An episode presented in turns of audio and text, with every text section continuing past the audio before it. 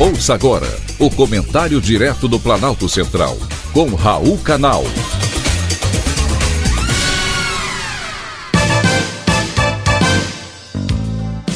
Queridos ouvintes e atentos escutantes, assunto de hoje: insegurança jurídica. Um dos maiores problemas do Brasil é a insegurança jurídica. Essa é a principal reclamação de quem investe, de quem emprega e de quem produz no Brasil.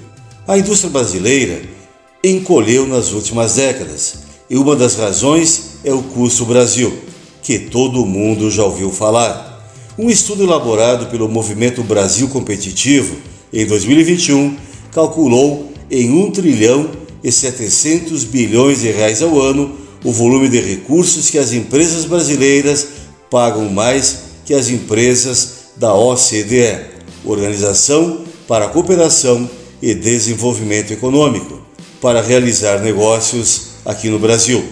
É dinheiro desperdiçado com a baixa eficiência e morosidade do Poder Judiciário, o excesso de impostos e a intervenção estatal nos negócios privados que mudam de acordo com o humor do Palácio do Planalto. Essa imprevisibilidade de regras, que não é constante nem confiável, são uma ameaça em todos os empreendimentos, do micro ao grande negócio. A judicialização no Brasil é outro problema para os negócios.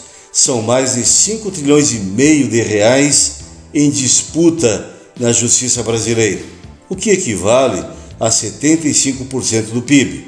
Nos países da OCDE, esse número é 0,28% do PIB. São tantas taxas e impostos e com tantas alíquotas diferentes que o empresário se vê obrigado a dedicar recursos a buscar maneiras de facilitar a sua vida financeira. Outro problema a ser enfrentado são as ações trabalhistas. Em 2016, o país atingiu o pico de 7 milhões de ações tramitando na Justiça do Trabalho. Com a modernização trabalhista e a lei de terceirização, que trouxeram maior clareza para a área, esse número caiu. Porém, continua assombroso.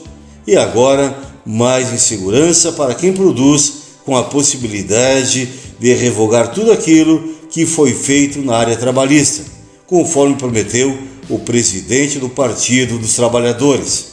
Mas ele se esquece que, embora o Estado seja inchado, com possibilidade de mais gente entrando por meios dos concursos públicos já autorizados, são as empresas que empregam nesse país. Tudo isso torna o ambiente de negócios desestimulante.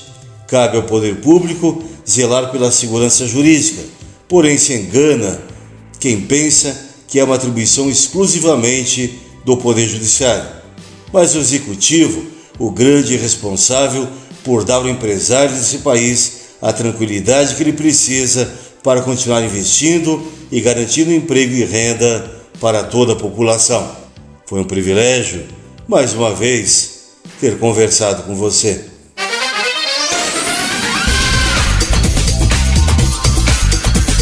Acabamos de apresentar o Comentário Direto do Planalto Central, com Raul Canal.